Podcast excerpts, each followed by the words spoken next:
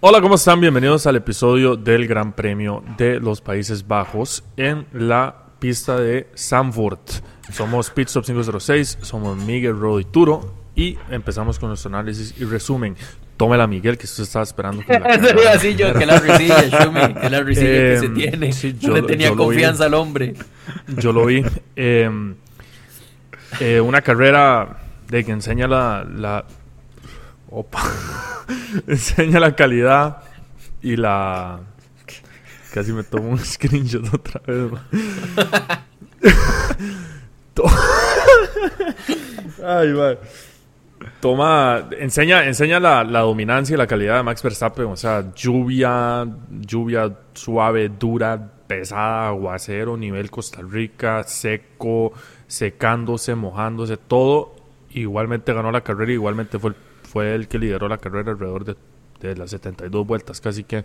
Entonces enseña que usted le puede tirar todo a Max Verstappen y el Mae va a terminar ganando. Eh, Mae, y en realidad, mi nieve. o sea, no, obviamente no le va a quitar el mérito porque Mae, Ras Carrerón se pegó 100%, pero no solo Max, sino el equipo en general de Red Bull, me explico, los Maes siempre pegan la estrategia bien, los Maes hacen los mejores pitstops, bueno, tal vez a Checo ahí se le cagaron un toquecillo más adelante con las cuando cambiaron de inters a wets y las varas, pero Mae, siempre el equipo entero está en una sincronía para que Max pueda dar su mejor resultado. No siempre Checo y más adelante vamos a comentar ese un temilla ahí, vacilón, pero es, es que es eso, mae, no solo es que Max es un piloto extraordinario y todo lo que quiera, sino es que el equipo en general también siempre están en todas, más despabiladísimos y eso obviamente les ayuda demasiado.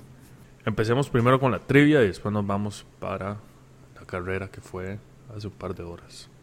Ok, está bien, vamos a ver cómo se sienten con esta trivia. Es un poco complicada porque en realidad no sé si se acuerdan que eh, o sea, la última carrera que se corrió fue en el 85 y volvió hasta el 2021 por ya digamos que se había arreglado y todo eso. Entonces no sé qué tal se ver, sienten vamos a ver. para esta Eh, trivia. Le diré después de ganarla. Y oiga la vara. Le falta el respeto al underdog de un solo a Shumi. Pero vamos a ver. Primera pregunta. Actualmente, ¿cuál piloto lleva más ganes en Zandvoort? Opción A, Jackie Stewart. Opción B, Max Verstappen. Opción C, Jim Clark. Opción D, Nicky Lauda. Mm, Ya. Mm, yo no estoy seguro. Sé cuántos lleva Max, pero no sé. Ajá, no bueno, sé es, bueno, yo iba a decirlo en realidad sí. Desde que volvió a la pista, Max ha ganado de todas, las únicas tres que se han hecho. Tres veces, sí. El hat-trick. Em, Que de hecho, dato curioso en lo que piensa Shumi, Mae, Max hubiera tenido un récord perfecto en Zandvoort si Hamilton el 2021 no lo hubiera quitado el fast slap. Uh, Bueno, en esta vez también Fernando Alonso se lo quitó, pero antes de, de, digamos hoy, eh, Max hubiera tenido un perfect score, por decirlo así, un perfect record en su propia casa si Hamilton no lo hubiera robado el fast slap en el 2021.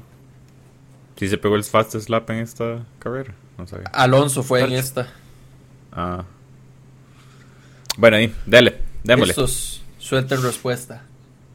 D. Ah. Ish. Ok, empezamos los dos mamando. Ah. En realidad es Jim Max. Clark. Oh, Punto extra el que me diga cuántos ganes lleva. Cuatro. cinco. Cuatro. es mentira, no cuenta el punto extra. No, no, jeta, jeta.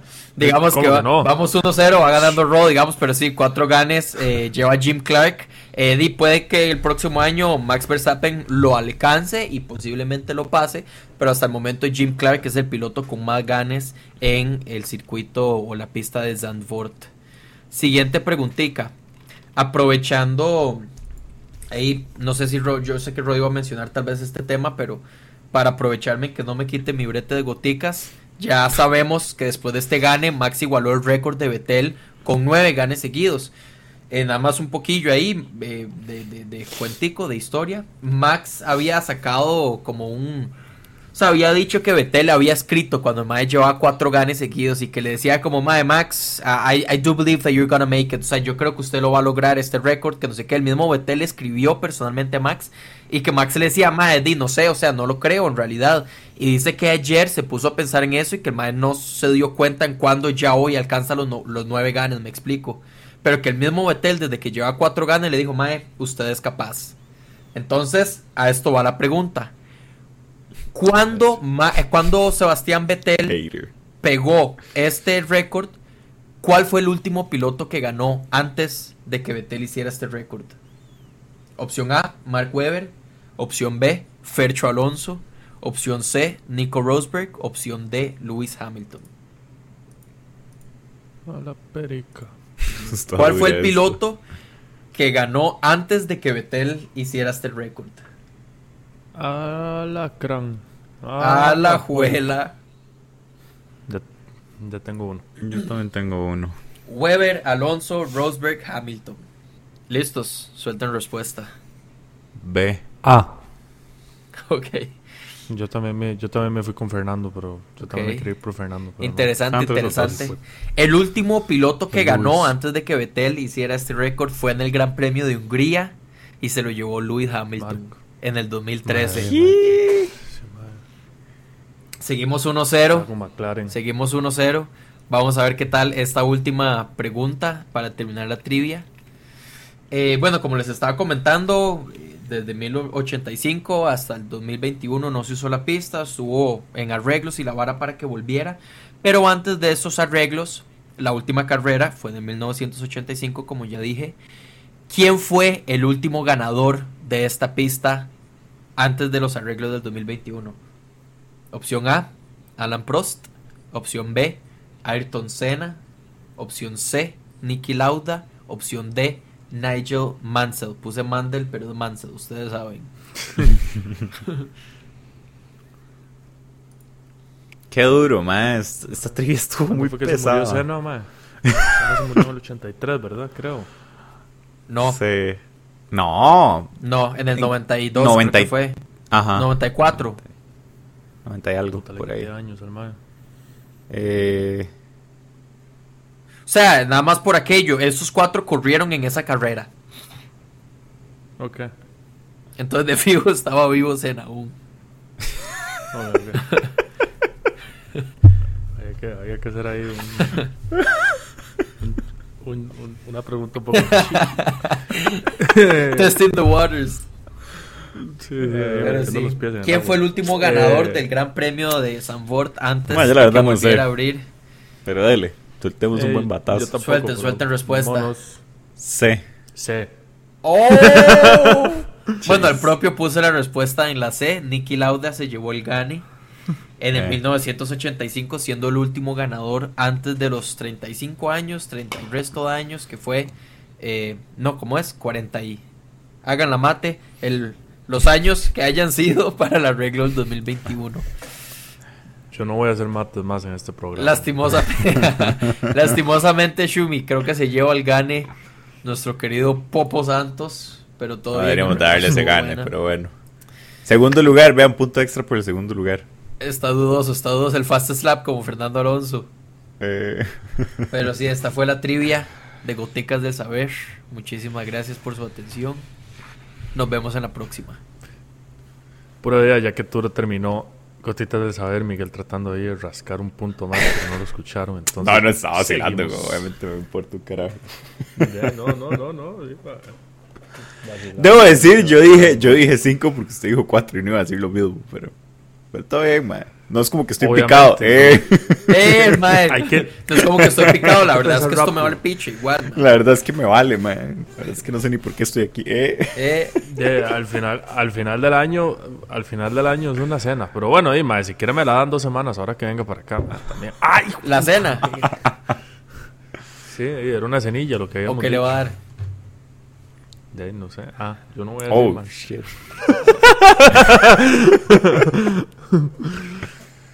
Eh, ay, para comenzar ahí a calentar el, para comenzar a hacer el arroz, a calentar el café, a calentar, Calentar el chocolate motores. caliente. ¿Qué les pareció la, qué les pareció la carrera? ¿Cómo la vieron? ¿Qué les pareció Sandburg otra vez? Bonita, no tan bonita. Hay que poner en consideración que estuvo lloviendo, entonces también era como un poco más difícil seguir a los carros en, las- en el momento que, en los momentos que llovió, pero, pero sí me gustaría saber qué piensan ustedes sobre la carrera. Man, a mí me gustó. O sea, siento que Soundboard da, da buen racing. Eh, y más, los cambios de condiciones que hubo, creo que fue lo que lo hizo como el pico. Eso es mismo que era como les iba- lluvia, seco, Ajá. lluvia, seco, man. Eso mismo les iba a preguntar. Con lluvia cuesta más pasar. Pero ustedes creen que sin lluvia hubiéramos visto más overtakes. O sea, la pista se presta para. No. Yo siento que sí, ma. Y más la curva nueva con el peralte ese pesado, más tuanes, ma. Más, siento que a mí me. La curva 3. Ajá, ajá. Siento que a mí me gusta, me gusta mucho la pista en realidad y esa curva con Peralta se ve pichudo cuando los carros pasan por ahí. Pero Claro. mae, siento que digamos para volver del summer break, volver de vacaciones, yo esperaba un poco más de un poco más de adrenalina, un poco más de emoción, que no las dio la lluvia, pero a eso mismo vamos. Si no hubiera habido lluvia, yo creo que hubiera sido una carrera aburrida, honestamente. En realidad sí empezó muy hypeada que la lluvia, que no sé qué, que esos desmadres, que ahí vimos un montón de problemas con estrategias y decisiones, porque a fin de cuentas es lo que hemos hablado durante todos estos años eh, de, de, de pit stop. ¿Qué más? Es una apuesta que uno tiene que pegar. Eh, ¿Será que cuánto va, a cuánto va a durar la lluvia? ¿Será que dura lo suficiente para ponerme en Inter? ¿O será que no dura lo suficiente como para que me meta a Inter y tenga que volver a cambiar a Slicks? Entonces es esa vara de, de, qué hacer, digamos, cuál es el, el paso correcto, cuál es la decisión correcta. Y ahí está donde vemos la diferencia entre buenas decisiones y malas decisiones, que marcan la diferencia como vimos a un Russell que estaba el mismo mae dijo, mae, yo estaba enfocado en pegar Paul, ¿qué putas nos pasó? O sea, así lo dijo, mae, ¿qué hicimos mal? Me explico. Perdón, no Paul Sí. podio. O sea, yo estaba mae enfocado en el podio y di qué putas pasó, me explico. Entonces sí siento que la lluvia le agregó ese sazón para la carrera, pero pero sin lluvia hubiera sido un poco aburridilla, tal vez.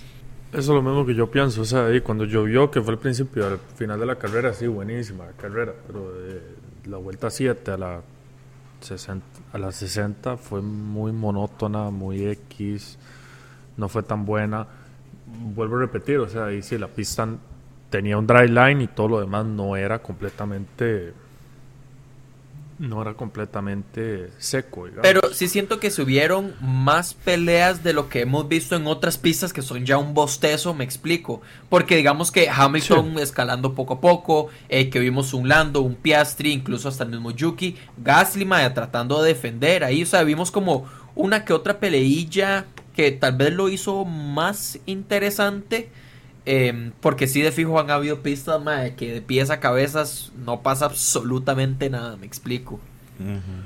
No, no, definitivamente no es la peor, pero tampoco es la mejor pista de todas. Entonces por eso quería como medio, o sea, quería solo, quería hablar del tema para aclararle, digamos, a los oyentes que pudo haber estado muy buena la, la, la, la carrera, pero No siempre se, no siempre va a pasar eso, no siempre va a ser así de intensa, por decirlo así.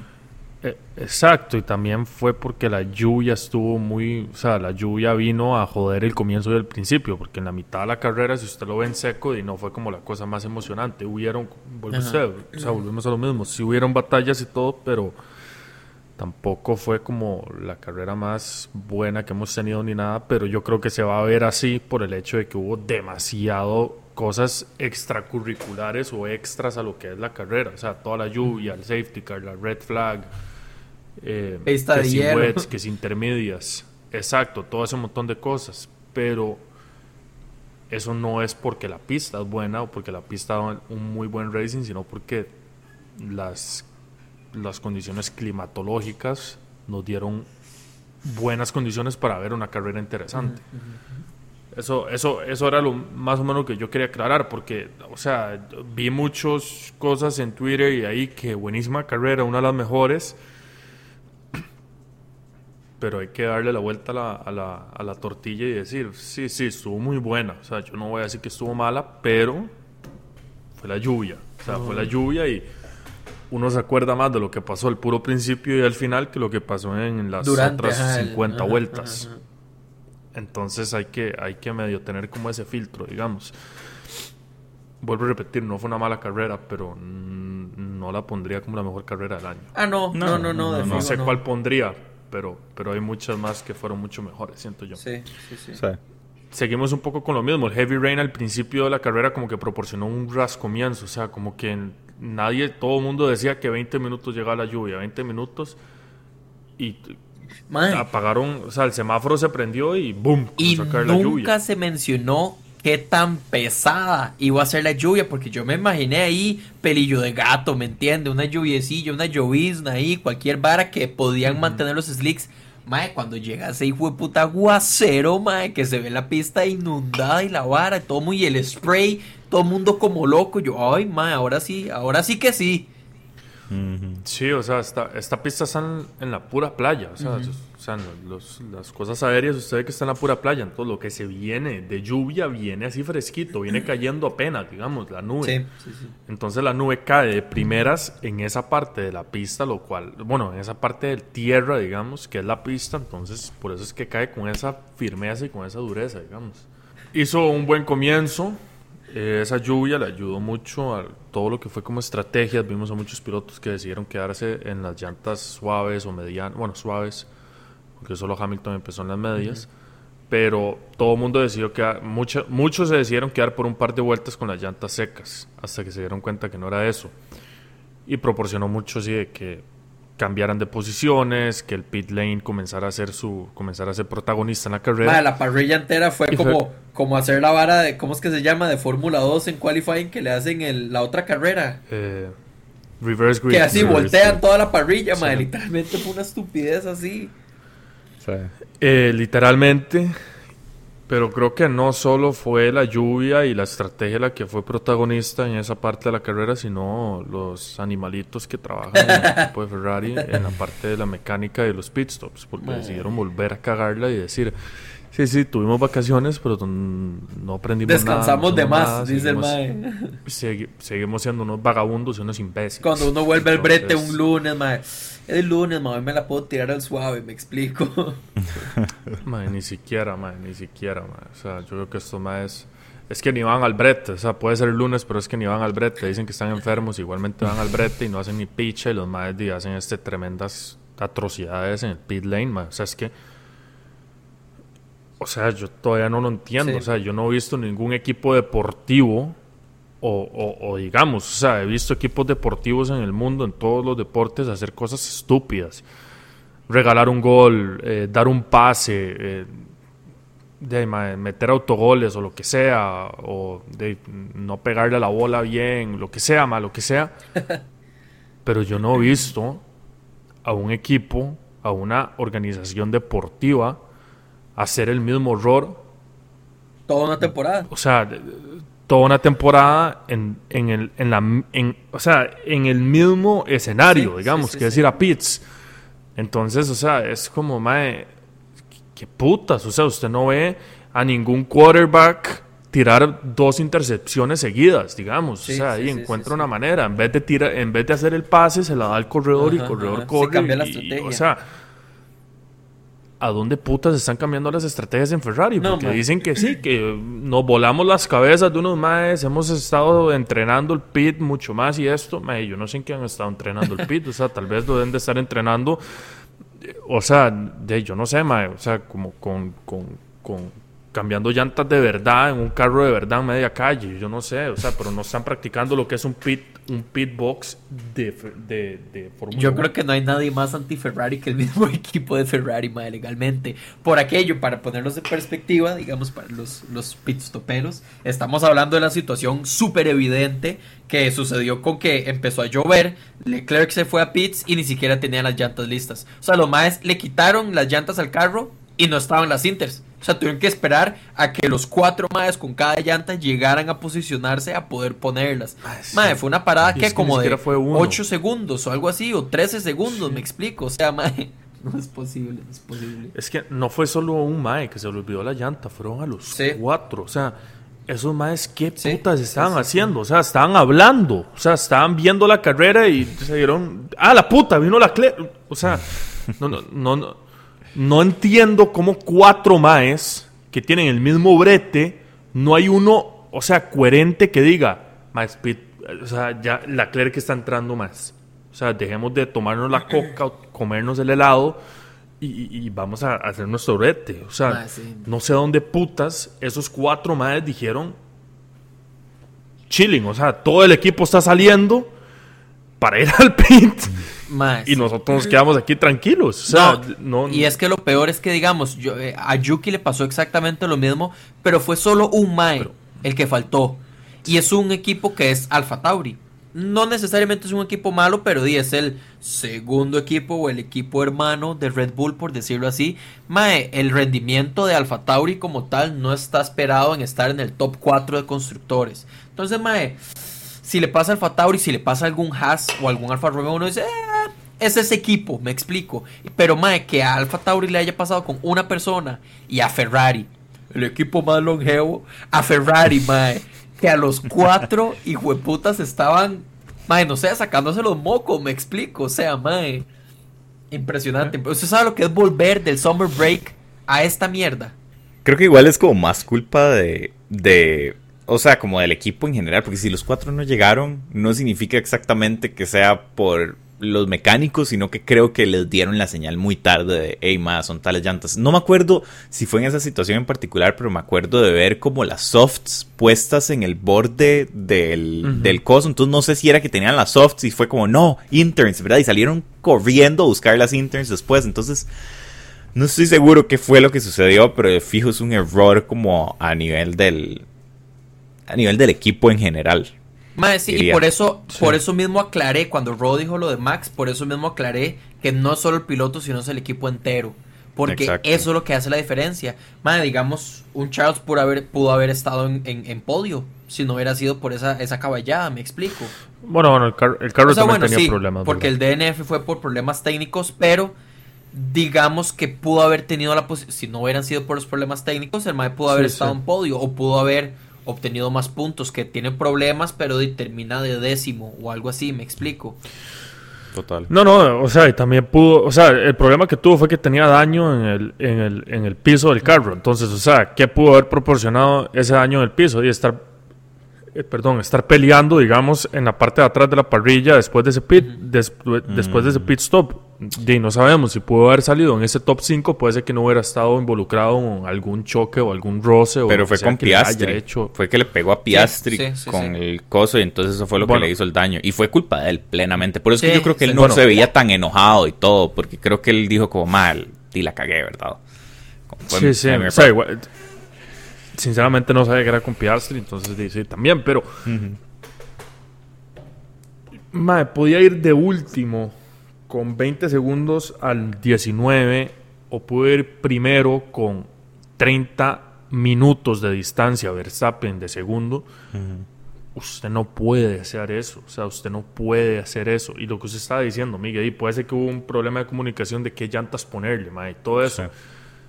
Pero Dima, eso también llega a ser, o sea, sí, ok, eso ya no llega a ser problema de los más que llevan las llantas, pero sigue siendo un hijo de puta problema que tienen en el equipo, o sea, Total. y o, o- los audífonos que usan y la manera de comunicación es muy tecnológico para un equipo tan estúpido. Es que no hablan italiano, eso O- es, hermano, no hablan italiano. Eh, Los más con el diccionario ahí. Rod Como quería que que, este mae. contrataran, Rod quería que dejaran de contratar italianos, de ahí eso hicieron, mae, pero no hablan italiano. Mae. O sea, es que lo peor es que todos son italianos, madre. Yo lo dije, madre, yo quiero alemanes en ese equipo, madre. Ya no me importa de que echamos Ferrari y tenemos la dinastía o la, la lega- el legacy de tener italianos, de tener a italianos aquí adentro y somos pura sangre Señora de Me vale un Me vale un culo, madre. O sea, paren de comer pasta y pizza y comiencen a comer, yo no sé, hamburguesas gringas o lo que sea y paren de ser italianos, porque los italianos, por como italianos están siendo, están siendo imbéciles, weón. Están haciendo mal trabajo. O sea, no es, no es, o sea, no, no quiero sonar también que estoy atacando a, a los italianos que todos son, o sea, que son inútiles, pero lo que quiero decir es, no está sirviendo el método de contratación de Ferrari, que todo es interno, que solo buscan a los mejores italianos en vez de buscar a los mejores individuos mundo, del ajá, mundo. ajá. Entonces, eso es lo que, porque puede ser de yo no sé, Dominicali, por poner un nombre, puede estar este mae que es el mejor pit stopero del lado derecho delantero en toda la Fórmula 1, o bueno, en toda Italia, que ellos pudieran encontrar, pero está el mejor mecánico del mundo en Inglaterra o en Estados Unidos o hasta en Costa Rica, y ellos lo vieron, pero o sea, hubo ahí una discriminación de que no, nosotros, solo, nosotros nos gusta tener más que italianos, entonces, o sea, esto también es una vara mía, ¿verdad? Obviamente, no, puede ser que no sea cierto, pero el, el, punto al que voy, ma, es que no están contratando a las mejores personas, o sea, solo están contratando a gente por algo, y no entiendo por qué es así, ma, porque, o sea, ahí ya comenzaron a quitar a gente, quitaron a Florent, ya me olvidé el nombre de él y todo. Sí, eh, a, Mequies y a, to, a Mequies, sí, a todos esos maes.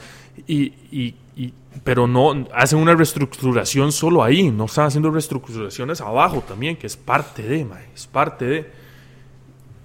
Ese equipo está en serios problemas, mae. Estamos o sea, están en serios problemas, porque ya no voy a decir estamos, mae, porque ahora yo lo voy a Williams. Em, y, y, sinceramente, mae, o sea, es, es, es feo, es feo. Son tres temporadas en las que los maes van así, o sea, que la cagan siempre en algo de este estilo, que es, que es arreglable. Y, y es una cagada. La estrategia de Mercedes, yo no sé si yo puse eso yo lo agregué, yo lo agregué que en realidad iba muy de la mano con eso que estábamos hablando de Ferrari. Obviamente la cagada no es la misma, por supuesto que no es la misma, pero es a lo mismo que yo decía al principio, mae, en la toma de decisiones, por decirlo así. Que mae, empieza a llover. Hamilton con mediums, es el único piloto con mediums y lo dejan como unas dos vueltas afuera para ver si va a parar la lluvia. Mae, no están viendo la hijueputa tormenta que está cayendo, digamos, si todos están pasando a Inter, Checo fue el primero que pasó a Inter y empezó a liderar la carrera en cuestión de dos vueltas, mae, fue una vara absurda, estaban pegando el fast slap, que no sé qué, eh, mejor tiempo si la vara, estaban corriendo hasta cuatro segundos más rápido los que tenían Inters y a Hamilton lo dejaban en mediums. Igual Russell, digamos, mae, como que el mae empezó de segundo y volvemos a lo mismo. Russell dijo, ¿qué putas hicimos para estar tan mal, mae? O sea, el mae terminó de último en la carrera, mae. O sea, qué playada, me explico. Entonces a eso voy, mae. O sea, obviamente el, el problema no fue el mismo, pero siento que en cuestiones de Charles y Russell, evitando el problema técnico de Charles, obvio, Russell terminó peor. Entonces, a fin de cuentas, eso, digamos, lo que quiero dejar en claro es la importancia de una buena estrategia, la importancia de una buena toma de decisiones, de cuándo es el momento indicado para cambiar de llantas cuando empieza a llover, cuándo es el momento para cambiarse de vuelta a slicks, que puede que aún esté húmeda, pero digamos que se empieza a secar eh, la línea de, carrera, entonces eh, ya pueden pasar a slicks y todo eso. Eso marca demasiada diferencia cuando llueve. Y por eso es que a nosotros nos gusta tanto cuando llueve, porque uno nunca sabe qué puede pasar. O sea, me explico, un Russell que empezó de tercero. Eh, Hamilton salió beneficiado, no gracias a la estrategia, digamos, porque más bien si hubiera sido con una buena estrategia, probablemente hubiera quedado de cuarto, qué sé yo. Pero, mae, igual, o sea, no sé, la, la estrategia como tal de Mercedes se vio como muy dudosa, como que ellos mismos ni siquiera supieron cómo manejar la situación. Esto también, ¿sabe que es una vara? Que yo siempre. Mike, que es este hipo que me manejo. Eh, eh, creo que es una vara, también como de, de Ferrari, iba a decir. De Mercedes, perdón, estaba subiendo la vara de las, de las preguntas en Instagram. Es una vara de Mercedes, mae, que yo siento que los maes también son un poco tercos con sus estrategias. Entonces tratan de mantener esa estrategia hasta más no poder, hasta cuando ya se dan cuenta que, no, si, seguimos un poco más, la vamos a cagar, entonces mejor ya. Y eso es exactamente lo que pasó hoy con Hamilton, porque, o sea, es un, es un pattern, es un patrono que se le ha visto a Mercedes de que Espere, espere, man. En cinco vueltas teníamos, teníamos esa vara, eh, teníamos ya seteada el, el pit stop. Entonces, sí, es, yo siento que, bueno, Shumi a lo largo de todo, de todos los episodios que hemos sacado, siempre ha mencionado, bueno, y de hecho Rose también ha mencionado mucho, como esas apuestas que trata de hacer Mercedes, como ser el equipo diferente, ser el equipo que si hace algo diferente y lo pega, lo estalla. Pero el problema es que en este caso esta apuesta de, le salió mal, o sea, y le salió súper mal, o sea, le salió pésimo, me explico. Pero sí, más que todo quería comentar eso, en realidad, la diferencia de lo que es una buena decisión y una mala decisión en el momento correcto. Sí. No, y también, o sea, hay que considerar que esta es una carrera sumamente compleja. O sea, estamos aquí hablando de estrategia como, ¿verdad? Si fuera algo sencillo. Como si yo fuera Hannah Schmidt. Sí, sí, sí, son, son split second decisions que son muy, muy difíciles de tomar. Eh, o sea, por, por darles un ejemplo, la decisión que tomó el checo de ponerse las interns tan temprano, eso fue una apuesta, man. Fácilmente la apuesta. Fue una muy buena apuesta y fue una apuesta que decidió repetir la segunda vez en, en, el, en el segundo Steam, también cuando se vino la lluvia, que el MAD también fue el primero en pitear, ¿verdad? Como buscando tal vez aprovecharse de eso. Pero, ma, hubieron muchos factores. El hecho de la superficie ser nueva también en la pista, ma, estaba súper grasosa, estaba como súper resbaloso en general. Entonces creo que eso afectó mucho. Sí. Exacto. Y, y también, ma, lo sorprendente de, lo rápido que se secaba ese circuito, ma. O sea, literalmente eran cuestiones de paraba a llover tres vueltas, mal, ya, estaba seco, ya estaba listo para. Entonces, ma, tricky. O sea, a mí, a mí en lo personal lo que me gusta de ese circuito es el hecho de que, más si usted se sale del circuito, la mayoría de los lugares o la mayoría de las curvas lo van a poner en una trampa de, de gravel. De gravel, sí. Que, que más, o sea, es como un circuito que, que los, los punish como muy fuertes. Sí, no, perdona, no perdona. Exacto, los castiga, los castiga. cuando, cuando se salen del circuito, man. Entonces, eso es lo que me gusta, man. Y por el hecho de que hubieron tantos accidentes y todo esto, creo que fue un conjunto de la superficie con la dificultad del circuito, man. Pero pero overall, o sea, es, es, es, difícil, es difícil tomar esas decisiones. Y que estoy de acuerdo con ustedes en lo de Mercedes y todo esto. Eh, pero, madre, realmente, ¿qué equipo la pegó realmente? El único equipo que la pegó realmente fue Red Bull. fue el único, madre. Porque hasta, bueno. hasta, hasta Williams, que yo esperaba, madre, que así tuvieran una carrerota, madre. De ahí se quedaron igual en slicks esperando que se secara el circuito, ¿verdad? bueno, le cuento que su señor, Don Podio Gasly, sí fue un. O sea, en realidad se la jugó muy bien. O con no. Que de hecho, cuando la, la, última, la última lluvia, que el MAE fue el primero que lo metieron en wets. Y fue más bien la mejor decisión que tomaron. El MAE se empezó a quejar que por qué le pusieron wets. Y más bien después una pésima. O sea, fue una pésima decisión. La, la, mala decisión fue que lo metieron a wets y después salió el red flag. Entonces, por eso. Es que era obvio que iba a salir. Pero si no salía, iba a ser la mejor decisión. Más bien porque fue el primero en tirar wets, me explico. Yo lo que digo es que cuando la lluvia está muy fuerte ahorita, como está la fía de suavecitos, que empieza a llover un poquito duro y enseguida red flag. Entonces, eso fue lo que yo siento que fue una mala decisión. Ni siquiera les dieron chance a las full wets a ver qué. O sea, nada más como vieron que las Inter se deslizaban. Ah, no, todo red flag. Madre, ¿por qué no dejas una dos vueltas a ver cómo les va con wets? Obviamente, a los cinco minutos después, tal vez sí era. Ya era demasiada, me explico, el agua, pero Mae, que les den el chance. O sea, cuando vemos full wets? Me explico. Nunca vemos en la Fórmula 1 full wets. Ya ni la FIA confía en esas full wets sin, sin los sin los calentadores de llantas. O sea, nadie confía en esas llantas, ma. Es que eso es lo peor, ma. Ni siquiera la FIA confía en ellas. Entonces es como, ma, ¿para qué existen? ¿Para qué están? O sea, no sirven para nada, ma. Y eso va en toda otra conversación sobre las llantas que yo tengo y con el odio que le tengo a los wets. Yo no diría que fue solamente por el por la desconfianza de las llantas, sino también porque habían ríos en esa pista, o sea, más con tantos peraltes. Exacto, sí, digamos. Entonces se vio, obviamente el choque de Joe Wanyu fue muy evidente como hidroplaneó el, del carro de él. O sea, el mae tenía las llantas bloqueadas, estaba cruzando hacia la derecha y el carro solo dijo no. Sí. O sea, Psych y siguió recto. Y así le pasó a Checo, Hamilton, Yuki, o sea, le pasó a varios. como 7, 8 veces. Ajá, nada más que el único que salió mal de ahí fue Joe porque sí pegó contra la pared, contra la barrera, pero digamos, un, vimos a Checo, a Hamilton, a, Yuki, o sea, les pasó a varios, me explico, nada más que ellos pudieron salvar el carro. Sí. Y en la misma curva casi que fue. Em, hablando un poco de eso que fue, digamos, como una pregunta yo, pero se me fue.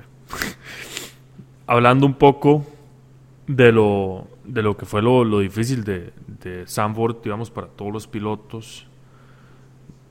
Obviamente no es un campeón mundial, ni un race winner, ni nada, pero vimos lo que puede dificultarle a un piloto. A un novato. El, a un novato las pistas y las, las, las condiciones cambiantes.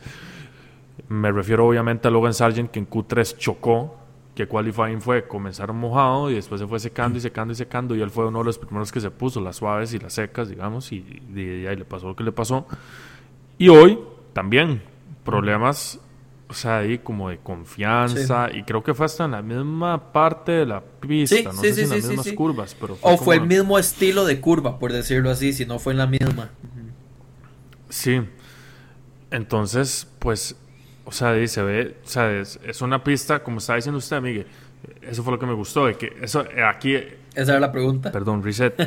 A eso es a lo que iba, sí, o sea, que tanto nos gustan este tipo de pistas que penalizan a los pilotos así cuando tienen un problema, porque Logan Sargent las dos veces que chocó, uno se fue contra la barrera, sí, pero si, se hubiera, si no se hubiera ido contra la barrera, hubiera beached, hubiera pegado el carro Se encalla, en se la grava, encalla, porque, ajá. sí, se encalla. Entonces, ¿qué tanto nos gusta ese tipo de pistas? Porque ahí es donde uno ve quién es un piloto de verdad y quién no, o sea, Verstappen yo creo que o sea, estuvo muy pocas veces en la grava y los buenos buenos estuvieron muy pocas veces en la grava y fue cuando eran práctica 1, práctica 2. Sí. Eh, ¿Qué tanto nos gusta ese tipo, digamos, de, de circuitos? Porque a mí me gustan ver eso, o sea, porque uno sabe lo difícil que es mantener Sí, el carro. que hayan más, eh, más risks, digamos. Más riesgos. Ujú, ujú. Sí, total. A mí en lo personal me gusta. O sea, y, y yo sé que lo hemos hablado en el podcast de, de, de más bien querer que hayan más trampas de grava en, en, en otros circuitos donde no las hay, ma, donde tienen esta oportunidad. Porque, ¿sabe por qué? Y, y, y a esto voy con, tal vez trayendo un poco el tema que habíamos hablado hace unos episodios Ajá, atrás, me pero gusta, me gusta. De, de hablar de los track limits. O sea, en este circuito no hubo ni una sola penalización de track limits, ma. Y la misma vara de cuando se oh. devuelven a la pista, por decirlo así, que el Exacto. unsafe, no sé qué mierdas. Mae, fue, creo que, bueno, tal vez se pudo haber prestado para, para un unsafe reentry o no sé cómo Ajá, se llama, ajá, ¿verdad? ah, ese mismo, ese mismo. Eh, porque, digamos, en la curva esta, que honestamente no me acuerdo los números, pero la que tiene como la, curva de grava, mae, que todo el mundo se cruzaba la grava por el centro cuando no podía, mae, pudo haberse prestado por un accidente de alguien que viniera en la curva, ¿verdad? Y, y este mae solamente pasara directo, pero dejando el tema como muy overall por arriba y no, no, no, no yéndome mucho a detalles, siento que el hecho de que no haya este montón de penalizaciones y que no haya esta vara de que solo estén buscando poner penaltis y penaltis, a pesar de que hubieron unos cuantos, pero fue por Válidos. exceso de velocidad en el pit Ajá, lane, ajá, ajá. exacto, como uno que otro, tal vez. choque, Exacto, impiden, alguna que otra cosa, pero mae, fue un nivel bajo, por lo menos no estamos con este montón de penalizaciones, realmente podemos disfrutar la carrera, mae, ajá, y podemos, mae, las vueltas que se están dando y las cosas que están pasando en el momento es como Ed, me explico, o sea, no es como en la quali que de la nada, mae, hay que esperar a ver cuántas vueltas terminan borrando el final, ¿verdad? De cada, de cada Q. Entonces, a mí sí me gusta. A mí en lo personal siento que más circuitos deberían de ser como estos, mae. Ponen a prueba las habilidades de los conductores, mae. Y sí, los rookies, di, van a cometer sus errores, pero ¿cómo van a aprender? Diga, sí, Sí, sí, sí, sí. A la fuerza. Además- se aprende- Diga tú. Eh, no, que yo ya sé que además Sanford se ve que es una pista que va quedarse por, por al menos unos añillos más, me explico, entonces sí. No, es fijo. De la pista de Max Verstappen y seguramente hacen mucha harina ahí. Sí, claro.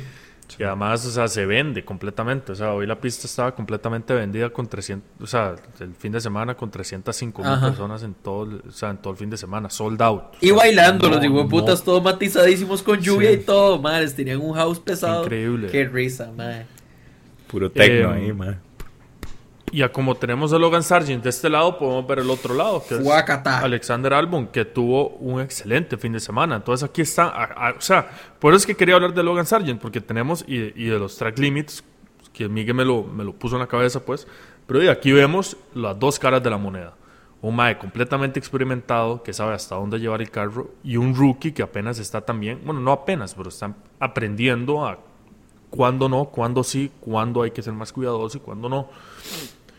Este tipo de pistas son las mejores pistas de la Fórmula Sí. 1. Estas pistas que castigan inmediatamente, o no inmediatamente, pero que uno se puede dejar en un buen susto, digamos, como con Checo, digamos, de que perdió el control, como estábamos diciendo, en curva 1 y no- yo no sé cómo ese carro no se rompió por Sí. completo la parte trasera. O Hamilton, o, To- o Yuki, digamos, los pilotos que, o sea, que se fueron contra la grava, pero pudieron mantener a punta de habilidad ese carro encima de la grava y no eh, encallado.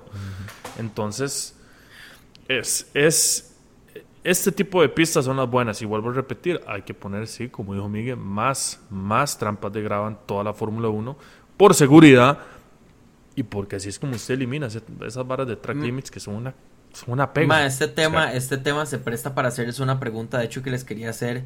Antes de, nada más un dato curioso para terminar de hablar de. de... No, mentira, no me he llegado ahí, no importa. La pregunta que les iba a hacer es. eh, eh, para los que no saben, este circuito de Zandvoort es la segunda pista con mayor carga aerodinámica. ¿Qué significa esto? Mira. ¿En qué puede afectar? ¿Qué es lo que tienen que cambiar? O digamos, ¿qué significa no que sea la segunda pista con mayor carga aerodinámica? Don Miguel, ¿usted quiere tomar la batuta ahí? Mae, yo supongo que por el hecho de ser un circuito que... En general este es un circuito primero que es es súper pequeño, ¿verdad? O sea, es realmente 72 muy pequeño. vueltas, sí. Eh, 72 Ah, vueltas, kilómetros. Sí, es, es, es muy, muy corto. Eh, tiene estas curvas de, de alto peralte, mae, que honestamente a mí en lo personal me encanta. O sea, me recuerda un poco como a parabólica, así como este tipo de, de curvas que de verdad son icónicas, mae. Entonces creo que le agregan ese, ese factor de, sí, le agregan ese factor de que, mae, usted puede agarrar y por el hecho del peralte usted puede agarrar la curva, mae, en la parte interna o la parte externa, mae, y aún así puede que la parte externa sea mejor que la interna, a pesar de que obviamente la distancia va a ser mayor, ¿verdad? Entonces, creo que todo esto y, y el hecho de que realmente la mayoría de las curvas son, son muy rápidas. De hecho, las últimas tres curvas son flat out completamente, mae. Entonces, creo que este factor de incluir esto, eh, Maddy, carros que uno no se esperaba que lo lograran, como Williams, ma, que sorprendente. Yo dije, ma, con este montón de curvas, y hasta el mismo Alexander Albon le dijo a, a George Russell, ma, nosotros nos va a ir terrible en este circuito, ma. le, dejo, le dijo en el jet cuando iban de camino al, a, a Holanda, ma, y llegaron, ma, y el carro simplemente era una bala en las rectas, ¿verdad? A pesar de que no eran tal vez tan buenos, pero ma, con un paquete aerodinámico de high downforce que probablemente pusieron, ¿verdad? Un, un alerón trasero y, un alerón delantero que fuera seteado para tener ese downforce fuerte, ma, y en las rectas aún así tener la velocidad que tiene ese carro por simplemente la arquitectura del vehículo en general. Ma, es, es muy tuanis, es muy tuanis de ver.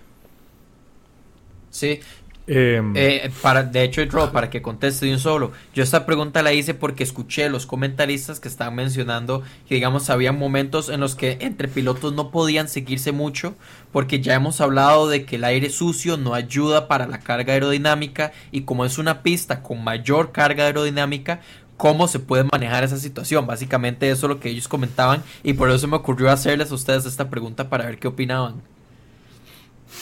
Eh, bueno, rápidamente. Alta carga aerodinámica o baja alta ah, carga aerodinámica. Alta significa más, más grados en lo que son las, eh, las los alerones de los carros, el trasero y el delantero. Entonces, si vamos a ver en Monza, digamos, lo más fácil que les que, que van a poder entender la gente. En Monza vamos a ver los, los alerones traseros así, casi que acostados.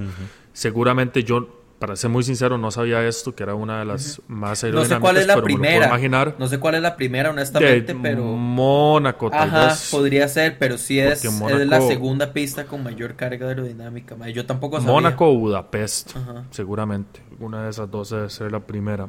Em, pero, digamos, en pistas así, que son de alta, alta carga aerodinámica, mm, los alerones no son así, sino que son así, que es lo que significa es que hace que el viento pegue aquí y baje más el carro para tener más carga aerodinámica, lo cual equivale a tener más agarre mecánico en el carro, o sea, que las llantas se adhieran mucho más a la pista. Entonces, Monza son muchas rectas, entonces le quitan toda la carga aerodinámica, le quitan todo lo que, lo que pueda hacer que el carro se sienta más en las, en las rectas y ma- básicamente hacer que el carro vaya cortando el viento lo más, lo más mejor posible, lo menos posible para ir más rápido. En estos lugares buscan cortar más el viento para que el carro se siente más y pueda agarrar ese tipo de curvas, como las que decía Miguel, digamos las últimas dos, tres que son peraltadas a full gas, poder agarrarlas a full gas porque el carro tiene la- el, el- el- el- el agarre. La pregunta que usted está diciendo, Turo, ¿cómo se puede manejar, digamos, la turbulencia, digamos, de los carros y cómo se pueden seguir? Di, básicamente es muy difícil, de- o sea, es difícil responder esa pregunta porque los carros ya están hechos a no hacer turbulencia, o sea, la turbulencia de los carros ahora se tira para arriba por los pisos. Entonces, de la única manera en la que se podría arreglar eso de ahí es, es volver a, re- a diseñar, digamos, un poco los carros o por lo menos tener espacios más grandes en estas pistas, o sea, una recta más larga, en donde la turbulencia no vaya a ser tan fuerte a, mitad de la, a la mitad de la recta, digamos, porque si fuera una recta, digamos, como la de Monza, que es muy larga y todo eso, la turbulencia va a ir más, o sea, supondría que la turbulencia se puede disparar más arriba y no los va a afectar tanto. Pero, sinceramente, no sé lo que estoy hablando, pero, o sea, son, son pistas con, que tienen como más aerodinámica, van a tener más turbulencia y ese es el problema. Esas pistas son las que van a dar más de ese tipo de cosas. Entonces, arreglarlo, arreglarlo es una cagada porque no se puede arreglar porque sí. ya se arregló, digamos, entre comillas. Em, pero pues sí, o sea, échenle un ojo, digamos, a lo que son las, las, las el front wing y el rear wing del próximo, de la próxima semana en Monza, porque van a ver la diferencia. Una gran diferencia, una gran diferencia. O sea, las de Monza, o sea, si fuera por los equipos, quitarían el front, el rear wing, digamos, en Monza. Literal. O pondrían un pedazo de maderita así del tamaño de mi mano. Una lámina de aluminio. Para que no le saca resistencia, digamos, porque entre más resistencia, más lentos son en las rectas. Y eso es lo que es el, aerodynamics, resistencia, básicamente. Interesante, interesante. Eh, ¿Qué pensaron de ese red flag? Bueno, ya lo hablamos, la verdad. Sí. De que, de que fue la lluvia más que todo. Yo creo que no fue. Obviamente lo de Joe Wanyu también ayudó mucho que fuera una, una, una red flag porque había que arreglar el Tech Pro y no sé Sí, qué, reacomodarlo y que no sé qué.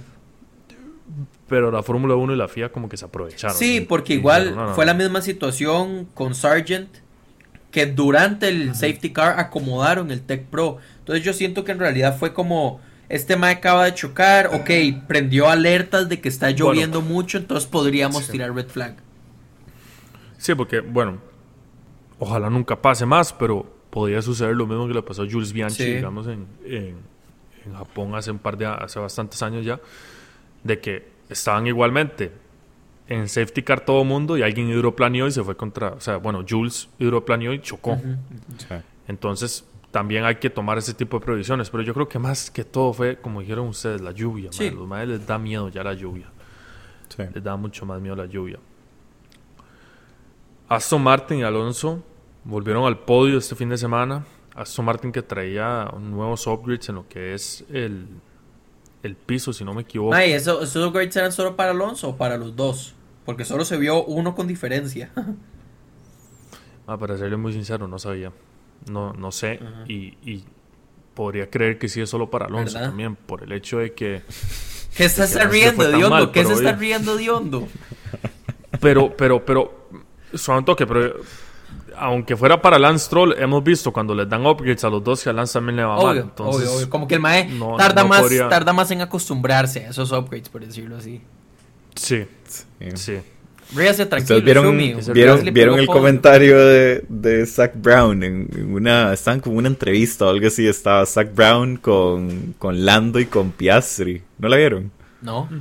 No. Que el Mae, el mae iba, iba como, era como una trivia, era como un, una trivia que estaban jugando ahí entre los tres, ¿verdad? Y Zack le estaba ganando al, a Piastri y a, y a Lando, ¿verdad? Y el Mae como, el Mae hace como, estoy dominando estoy dominando como Alonso domina Stroll. Y yo, ¡Oh! No, el Mae lo soltó así demasiado en una personal, entrevista, personal, mae. Ahora se los va a pasar, ahora se los va a pasar y tal vez lo podemos subir a, en un story, mae. Pero el Mae literalmente dijo eso, mae. El Mae dijo, estoy dominando como Stroll, como, como, el, como Fernando domina Stroll. Y yo, ¡Oh, mae! ¡Qué ah, duro!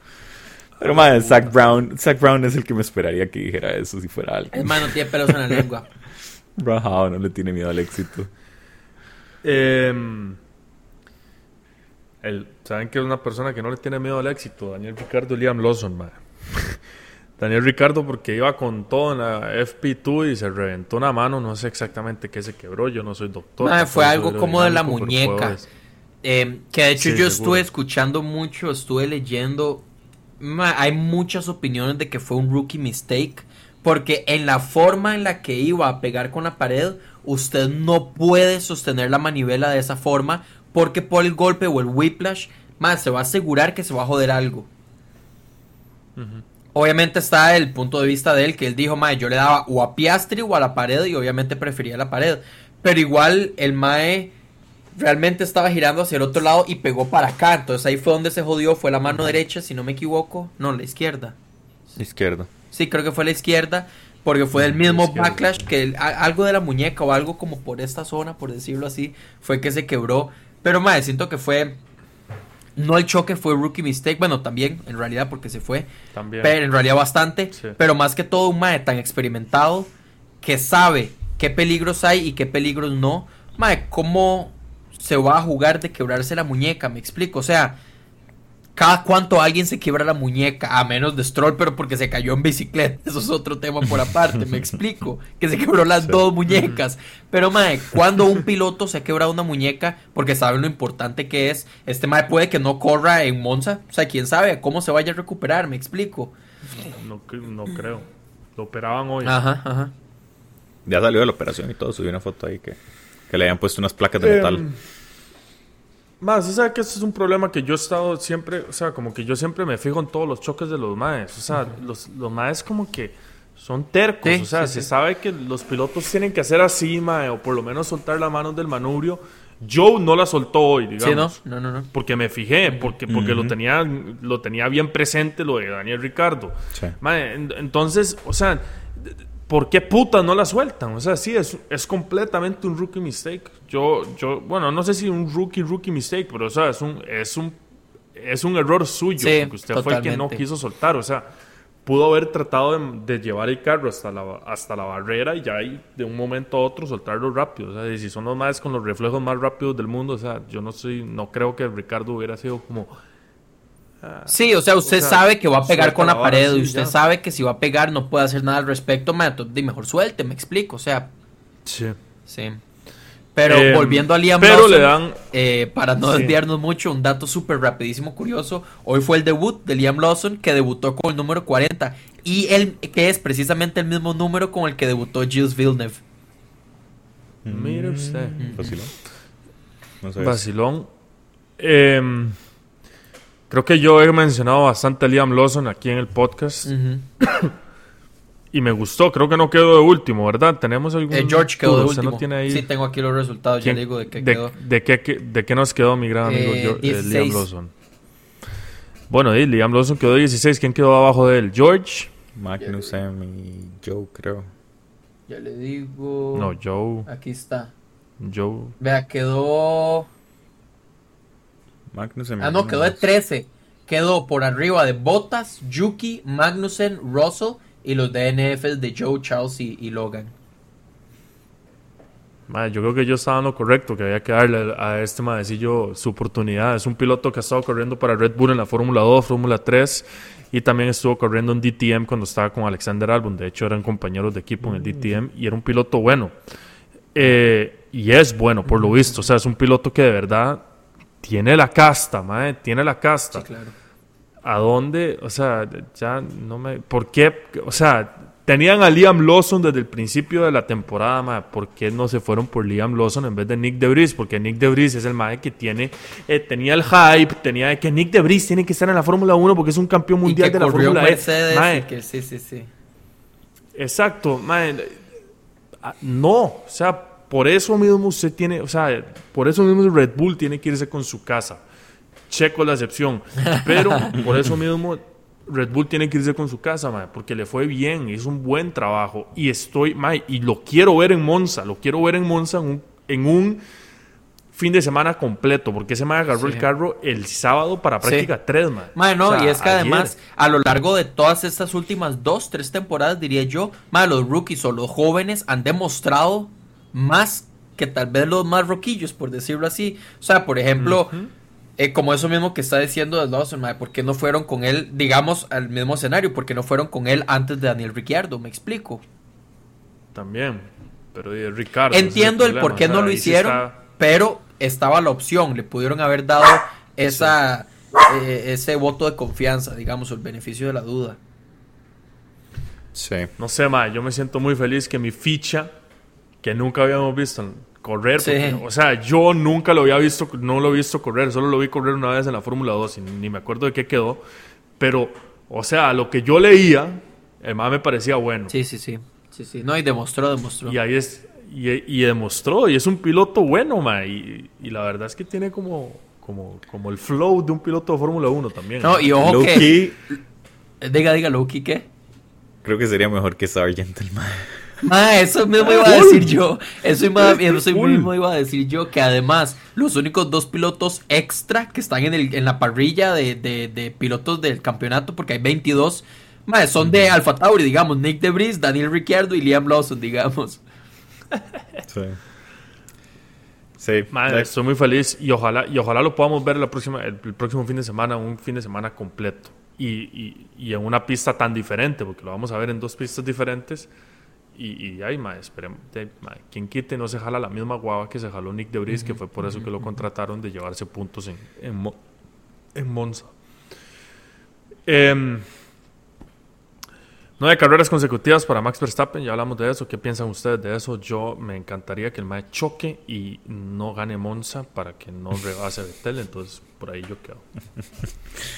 yo creo que mal, yo creo que el Mae se va a echar todas las carreras de temporada, ya yo lo dije. Ese va a ganar todas las carreras de esta temporada y se va a llevar un récord demasiado brutal que va a tomar muchísimos años en romperse, exacto. No, o que nadie va a poder romper porque no van a tener el carro. No van a tener el carro que tiene Verstappen. Va a marcar la historia. sí, sí, total. total. Nada, vieras que, vacilón. Yo esto no lo sabía, pero había visto un detalle que, digamos, supuestamente. Eh, bueno, Verstappen empató a Vettel de la mayor cantidad de ganes seguidos. Supuestamente hay como un dato curioso, por decirlo así, como un asterisco de que Ascari podría estar ahí. Porque las, el Mae tiene un gane, actualmente tiene un récord de 7 ganes seguidos. Pero ganó dos veces en Indianápolis. Pero en esas carreras no corrieron europeos. Entonces por eso dicen, o sea, era parte de la Fórmula 1. Pero como no corrieron europeos, hay algunos que dicen que sí tienen los 9 ganes seguidos. Otros dicen que tal vez no cuentan porque no estaban todos. Pero por ahí hay esa disyuntiva, por decirlo así. Hoy, hoy, hoy lo leí, Mae, y me pareció interesante. Como dice Luisillo Comunica, un dato perturbador. perturbador.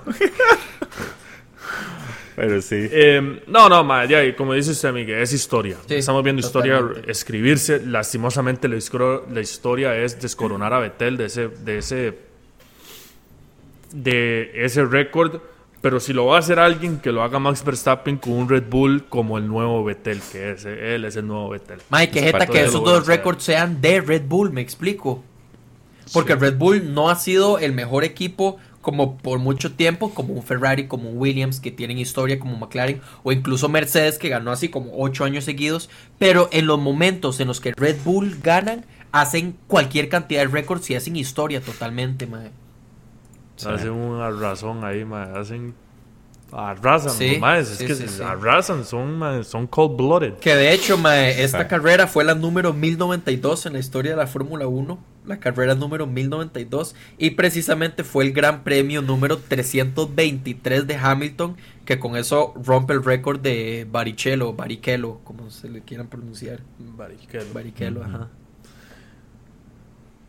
Eh, ¿Cómo me enojé yo cuando la mate dio y me di cuenta de que el gran premio número 1000 iba a ser en la escoria de pista de China? ¿Se acuerda, Turo? Porque Qué risa, sí, Yo me acuerdo que usted y yo vimos... Qué fue un buen berrinche, un buen berrinche fue. Sí. Primer podio de Pierre Gasly con Alpine. Eh, muy bien por Pierre. Este fin de semana cambia, este fin de semana comienza como la nueva directiva del equipo de Alpine, con un nuevo director deportivo y director técnico, digamos, y director del equipo. Eh, no me acuerdo los nombres porque son interinos. Eh, no me quiero acordar de nombres de interinos porque no van a estar por ahora. van a estar por ahora, pero en algún momento los van a, los van a poner, van a poner a alguien con más experiencia. Y Fernando Alonso con su primer podio desde Canadá. Entonces, bonita carrera la que tuvimos, la verdad. Desde Canadá tuvo ese podio Mr. Fernando Alonso. Sí. Em, Tú denos ahí el rundown de, del top 10 y de cómo vamos. terminaríamos por hoy. Eh, claramente, bueno, de driver standings o campeonato de piloto, Max Verstappen 339 puntos. Seguido sigue Checo Pérez de segundo con 201. De tercero ya va Fernando Alonso, que pasó a Hamilton por los resultados de hoy.